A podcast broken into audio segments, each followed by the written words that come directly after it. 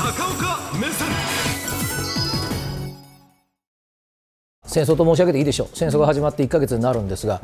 針の穴を通すような可能性ですけれども今日は少し希望的なあ外交努力が出てきたというのでポーズという言葉が今英語で飛び交っております。この説明をしたいと思いますが、えーこのポーズというのはあのテレビご覧の皆さんも実は毎日のように接しておられます、携帯電話で動画見るときに、あの再生ボタンを押しててちょっとここ止めたいなっていうとここを押しますね、ポーズボタンって言いますね、これあの外交用語でも実はあります、でそれはアメリカはその上に人道的という言葉をつけまして一時停止なんです、でこれあの停戦という言葉と何が違うのかというのをちょっとこちらで見ていただきます。あの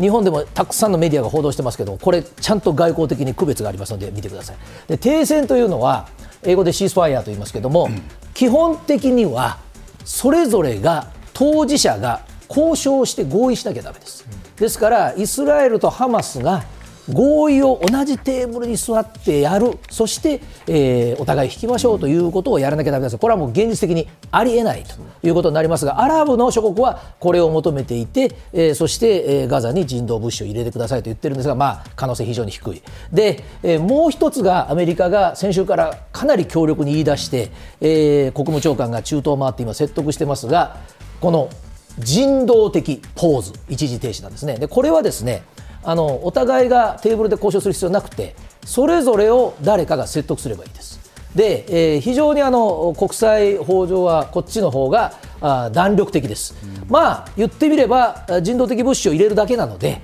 3時間でもいいです。半日でもいいです。3日でもいいし1ヶ月やってもいい。で、えーもちろんそれを守ってくれるということは大事なんですがアメリカが説得して回っているというのが一つの鍵になります。もちろんイスラエルは現時点ではどちらの提案も拒否してますがこれアメリカはですね、えーこういうところを回ってるんです。はいこちら。あのイスラエルから始めてパレスチナの違う地区ですが代表にもあってます。それからイラクも行きヨルダンでは中東のサウジアラビアやカタールいろんな国の外務大臣がわざわざここへ来てくれて、えーこの方アメリカの国務長官ですけど大統領じゃありません。でも中東の人たちはみんなこの人と会ってるわけです。そこに期待感がすごくある、で、えーそこでえーアメリカ側は先ほど申し上げた一時的な停止をお話し、そして、えーアラブの国々もですね戦争には本当は2023年、やっぱり今の時代は関わりたくないんです、しかし、やはり同じえー民族のお人たちのですね、えー血がこれ以上流れることは避けてもらいたい。で一番ね矢面に立っているのは実はエジプトなんですね。でエジプトはですねあのこれまでもそうですがそのガザ地区と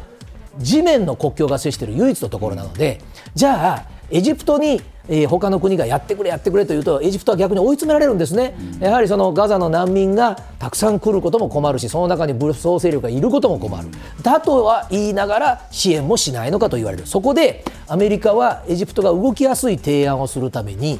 ブリンケンさん、キプロスという国に立ち寄りました、でこれが今朝から欧米では大変話題になっておりまして、キプロスは、これ、イスラエル・ガザ地区のちょうど向かい側の地中海に浮かぶ島国です。でここに行ったというのは実はこういう話が出てきてます。支援物資を海から直接入れたらどうだ。と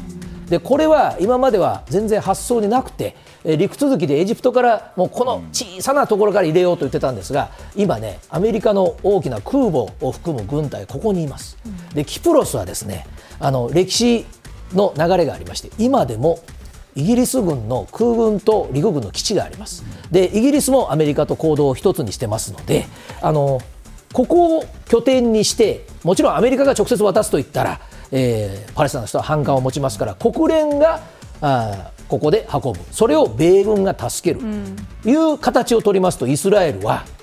米軍に向かって攻撃をしますかという話になるわけですね、えーただ、今の時点ではイスラエルはいまだに強硬です、やはりハマスの側が人質を離さないと、240人もいます。これをどうするんだということを必ずイスラエルは言ってくるわけです。で、ちょっとゾッとする話が出てきてます。はい、こちらです。イスラエルの閣僚の一人です。もともと極右の考え方ですが、戦争っていうのは代償を伴う。言い換えれば、攻撃で人質がなくなっても仕方がないという言い方。そして、核兵器使用も選択肢の一つということを言ってしまって、今、この方、事実上処分をされてます、うん、なぜかというと、イスラエルは核兵器を持ってるとも持ってないとも、事実上持ってると言われてますが、言わない戦力でずっとやってきた国です、でそれを口にした、そしてもう一つは、やっぱり人質も含めて核兵器を本気で使う気かと、でこの意見がイスラエルではそんなに空論じゃないっていう人もやっぱり極端な人いるわけですね、えー、鍵はこの海から物資を入れるネタニヤフ首相がどのぐらいイスラエルの人をまとめて、いやここは一旦支援物資を入れようよということが言えるかどうかにかかっております。針の穴の希望だけど信じたい